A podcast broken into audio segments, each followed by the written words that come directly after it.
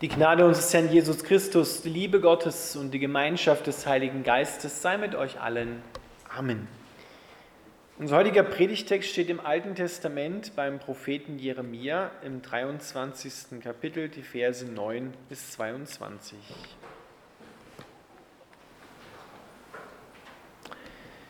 Wegen der falschen Propheten ist mir das Herz im Leib zerbrochen und ich zittere an allen Gliedern. Ich torkel umher wie ein Betrunkener wie einer, dessen Sinne vom Wein benebelt sind, denn der Herr hat gesprochen.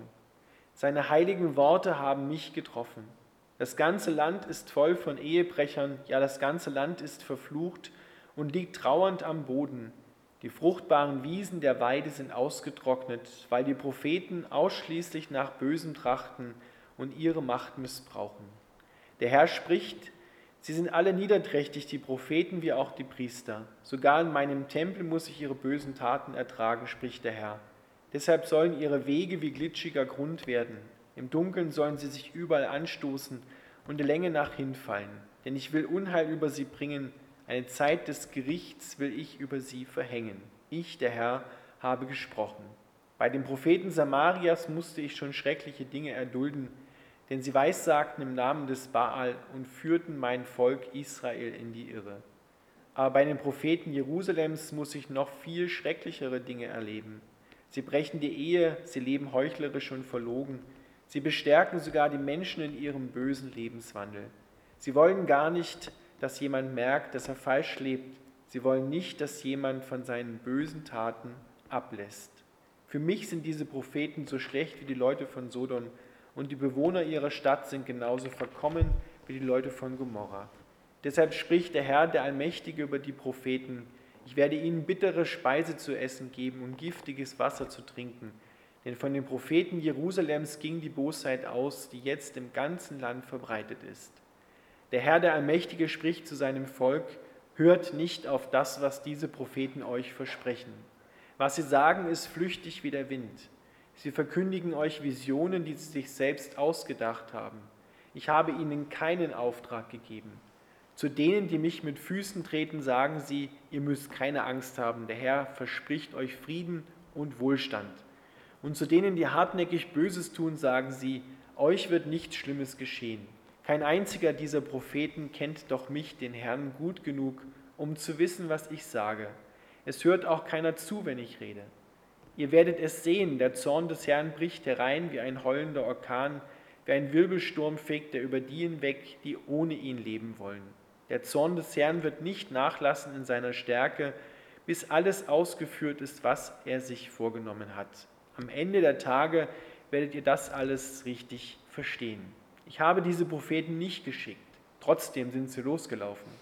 Ich habe ihnen keine Botschaft gegeben, dennoch weissagen sie. Wenn sie mich wirklich kennen würden, hätten sie dem Volk die Botschaft weitergegeben, die von mir kommt, und würden mein Volk von seinem falschen Weg und seinen bösen Taten abbringen. Bin ich etwa nur ein Gott, der in der Nähe ist, spricht der Herr? Bin ich nicht auch ein Gott in der Ferne? Gibt es Schlupfwinkel, in denen sich ein Mensch verbergen könnte, sodass es mir nicht möglich wäre, ihn zu sehen? Bin ich denn nicht überall? Fülle ich nicht den Himmel und die Erde aus? Brennt mein Wort nicht wie Feuer, fragt der Herr, ist es nicht wie ein großer Schmiedehammer, der Felsen zertrümmert. Lieber Vater im Himmel, wir bitten dich, dass du uns dein Wort aufs Herz schreibst, damit wir dich sehen und erkennen, was Christus am Kreuz für uns getan hat. Amen. Dürft wieder Platz nehmen.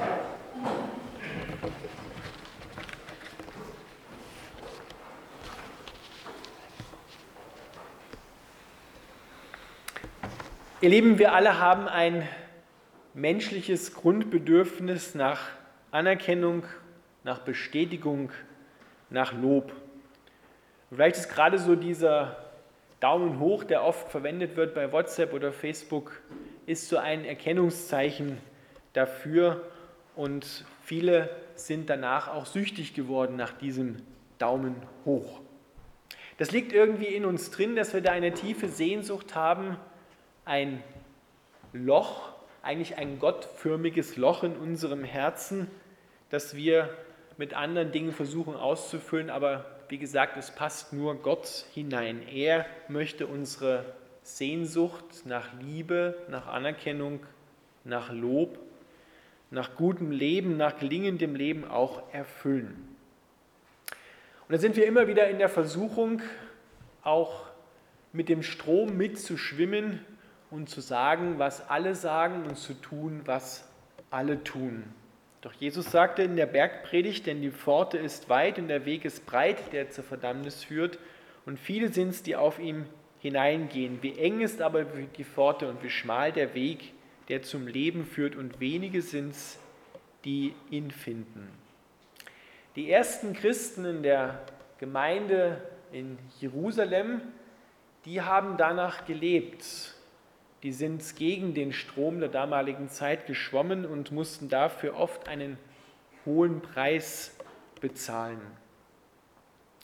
Wir heute stehen in der gleichen Herausforderung oder in der gleichen Versuchung, dass wir unser gottförmiges Herz nach Anerkennung, nach Lob, nach Liebe versuchen zu füllen, dass wir den Leuten nach dem Mund reden und mit dem Strom mitschwimmen. Das scheint einfacher zu sein, das scheint leichter zu sein.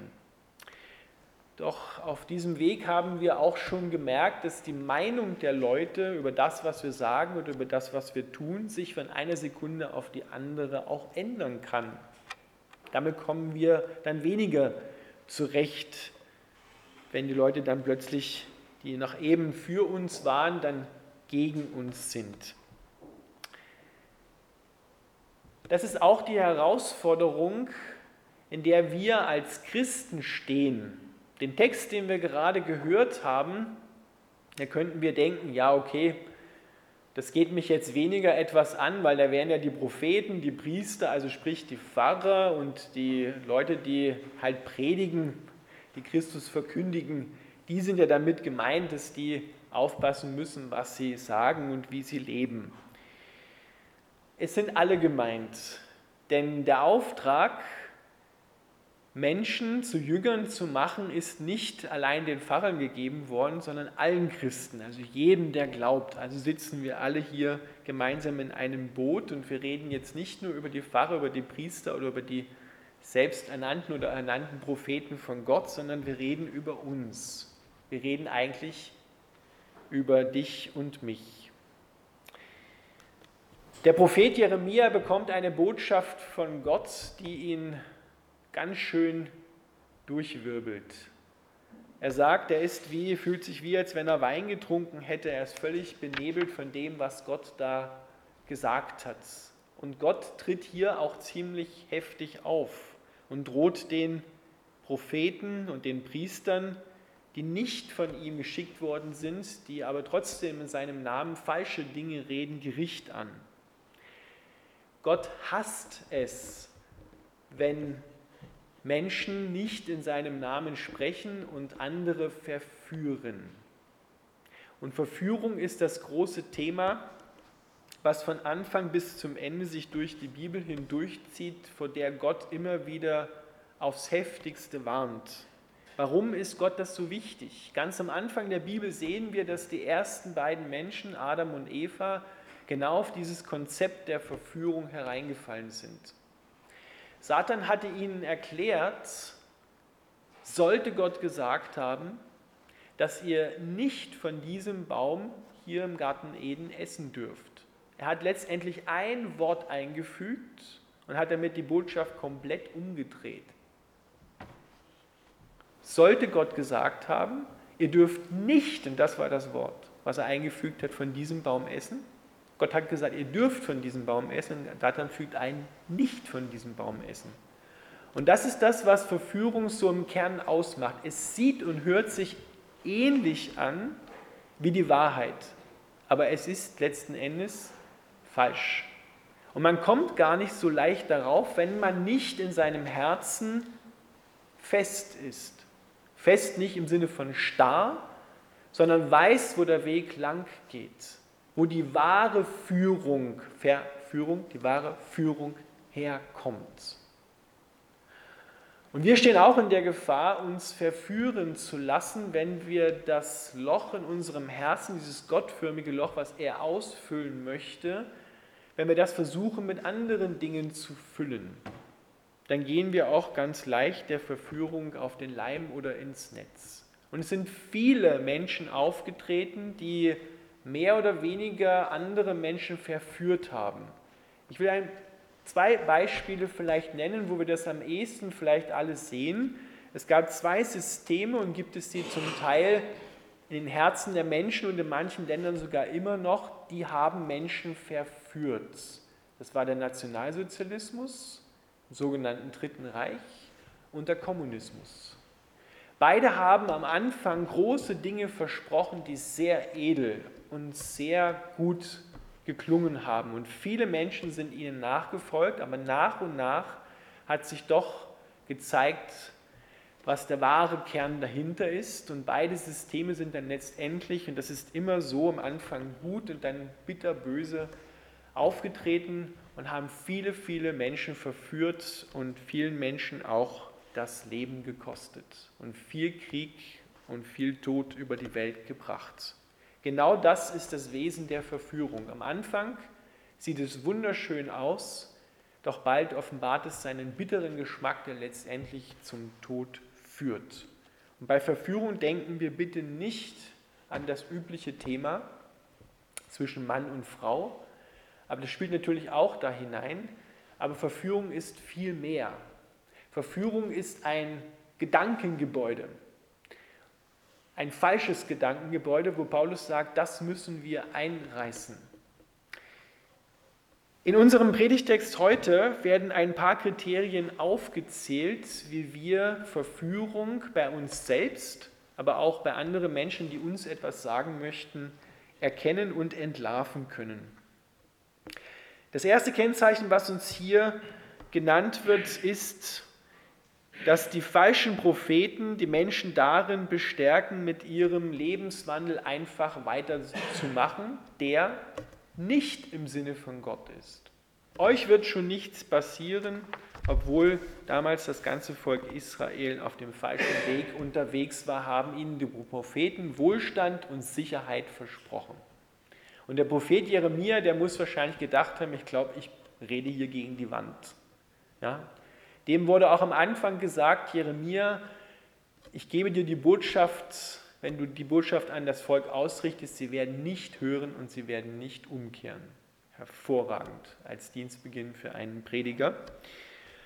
Und Jeremia hat das genau gemacht und das Volk ist nicht umgekehrt und das Gericht kam ganz namentlich im Sinne von oder in der Person von Nebukadnezar, dem Babylonierkönig, der Israel erobert hat und dann fast alle Menschen nach Babylon transportiert, denn sie mussten da über 70 Jahre dort in Gefangenschaft leben.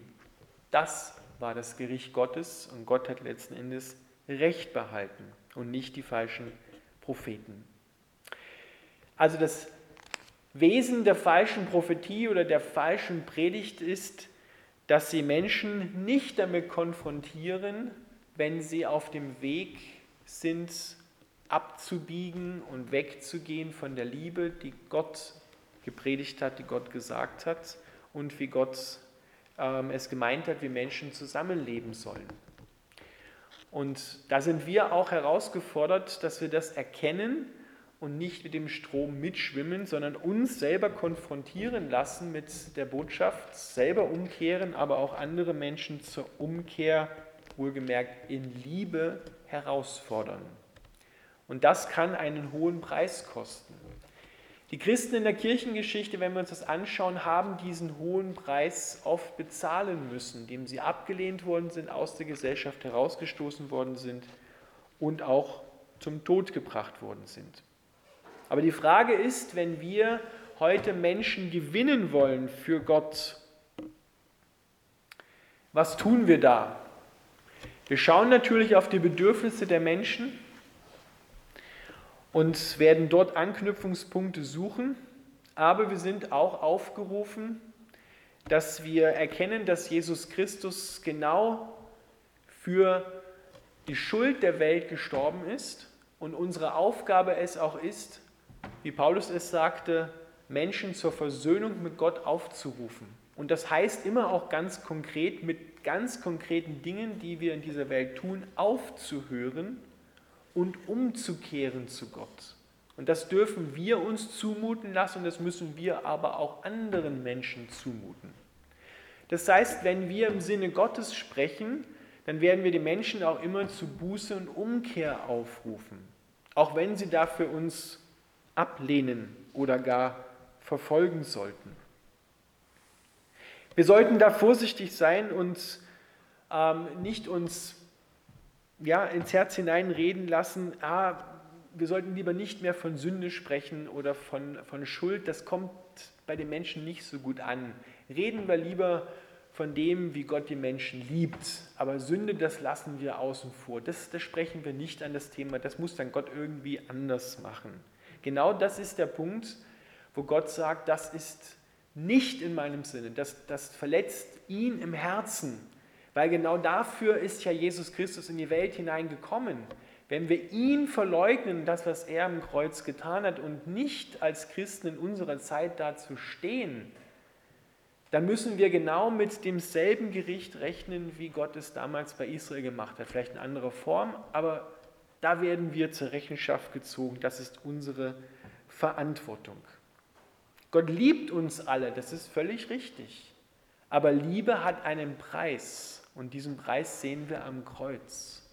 Jesus hat es sein Leben gekostet, er ist vom Himmel gekommen, hat alle Schuld auf sich genommen und deswegen, nur deswegen, können wir sagen, Gott liebt euch immer durch und mit Jesus Christus, mit dem, was er am Kreuz getan hat. Das dürfen wir niemals vergessen, niemals herunterspielen und klein reden und uns dem Sinne auch nicht anpassen, in diesem Sinne anpassen. Ja? Es darf nicht dazu führen, dass wir die Botschaft von Jesus Christus vom Kreuz abschwächen, weil dann würden wir Christus verleugnen und dann sind wir auch nicht besser als die, die gerade hier mit der Botschaft von Gott konfrontiert werden. Wie können wir nun selber sicher sein, dass wir auf dem richtigen Weg sind? Indem wir ganz nah bei Gott bleiben, indem wir in seinem Wort lesen, indem wir Gott immer besser kennenlernen und im Austauschgebet mit ihm stehen.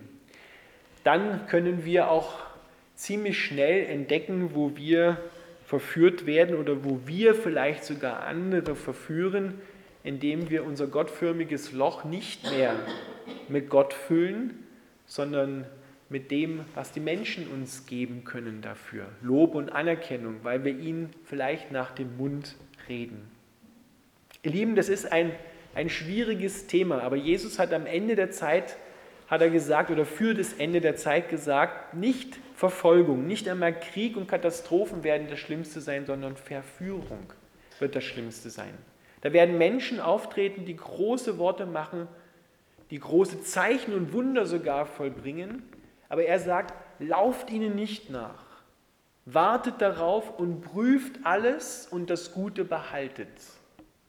Prüft die Menschen, die zu euch reden, prüft das, was sie sagen. Und zwar prüft, ob das, was sie sagen, mit ihrem Lebenswandel übereinstimmt. Oft sind Menschen aufgetreten, die große Worte gemacht haben, aber hat man dann mal ihren privaten Lebenswandel angeschaut und wie sie sonst so mit Menschen umgehen, da konnte man große Unterschiede feststellen und entdecken. Da stimmte die Botschaft nicht mit dem überein, was der Mensch gelebt hat. Ja, das ist so, wenn man es salopp sagen würde, Wasser predigen und Wein saufen. Das müssen wir uns alle sagen lassen und uns alle danach auch prüfen lassen, ob wir nicht selber auch so leben, dass wir Dinge sagen, aber in unserem Leben sieht es dann nachher ganz anders aus. Dann sind wir auch in diesem Sinne Verführer. Wir sagen den Menschen etwas anderes, aber tun etwas anderes. Aber das ist ein Kriterium, wie wir solche Menschen auch prüfen können. Ein zweites Kriterium ist, wenn jemand eine Prophetie, sagt Jeremia, abgibt, dann ist es ein Kriterium, dass diese Prophetie auch eintreffen muss. Das klingt ganz banal, aber daran kann man die Menschen prüfen, ob das, was sie sagen oder gar vorhersagen, wie etwas kommen wird, ob es eintrifft. Wenn es mal nicht eintrifft, okay, man darf sich ja mal irren, aber wenn das am laufenden Band passiert, dann sollten wir hellhörig werden und diesen Menschen nicht nachfolgen. Der ehemalige württembergische Landesbischof Gerhard Meyer hat einmal geschrieben, Verführung ist für die Gemeinde gefährlicher als Verfolgung. Verfolgung eint die Gemeinde, aber Verführung spaltet sie. Wir haben einen kleinen Vorgeschmack erlebt in der Zeit von Corona. Dort ist auch etwas aufgetreten, wo wir sagen könnten, das erfüllt den Charakter von Verführung. Sich impfen lassen, sich nicht impfen lassen, mit dem Staat die Sicherheitsmaßnahmen einhalten oder gar gegen sie sein, das wurde zu einem geistlichen Thema. Darüber sind ganze Gemeinden in Mitteleuropa zerbrochen. Darüber hat die Christenheit sich zerspalten. Auch das ist ein Thema gewesen, auch das ist ein Vorgeschmack, was Verführung anrichten kann. Dass wir uns über solche Themen entzweien, weil wir Gott aus dem Blick verloren haben. Und das beginnt immer dann zu fruchten, Verführung beginnt immer dann zu fruchten, wenn wir Gott aus dem Blick verloren haben. Adam und Eva hatten Gott auch aus dem Blick verloren, weil sie haben nämlich nur noch den Mangel gesehen. Dürft ihr nicht von diesem einen Baum essen, dabei hatten sie die ganze Fülle im Garten. Ja, und das passiert uns, wenn wir dann auch nur noch auf den Mangel schauen und nicht mehr auf die Fülle, die Gott uns gegeben hat. Deswegen ist Verführung so gefährlich, weil sie sieht so aus, als ob, aber ist im Kern das genaue Gegenteil. Deshalb müssen wir umso mehr uns einlassen mit Jesus Christus, dass er uns prägen darf, dass er uns führen darf, damit wir den Geschmack sofort erkennen. Wenn etwas komisch schmeckt, geistlichen Sinne, nach Hoffnungslosigkeit, nach Tod und nach Verführung im letzten Endes, dann sollten bei uns alle roten Alarmglocken leuchten. Wir sollten schleunigst umkehren und vielleicht selber auch Buße tun und anderen Menschen auch die Wahrheit sagen, die Jesus Christus auch gesagt hat. Und egal, ob es uns etwas einen, einen hohen Preis kostet oder ob die Menschen für uns sind. Viele müssen diese Botschaft hören denn viele sind dazu bestimmt, umzukehren zu Gott. Wer nicht hören will, das ist seine eigene Entscheidung und Verantwortung. Die können wir den Menschen natürlich nicht abnehmen. Aber wir sind in Gott vor Verantwortung und müssen vor ihm Rechenschaft ablegen für unser Leben, was wir getan oder nicht getan haben und für das, was wir gesagt haben und in welchem Namen wir aufgetreten sind. In unserem eigenen Namen, damit die Menschen uns dann auch wieder nach dem Mund reden und für uns sind oder im Namen Gottes. Das ist die Herausforderung, unter der wir stehen. Aber wir stehen unter der Verheißung von Jesus Christus und damit möchte ich schließen. Er hat gesagt, ich bin bei euch alle Tage bis an der Weltende und darüber hinaus bis in Ewigkeit. Amen.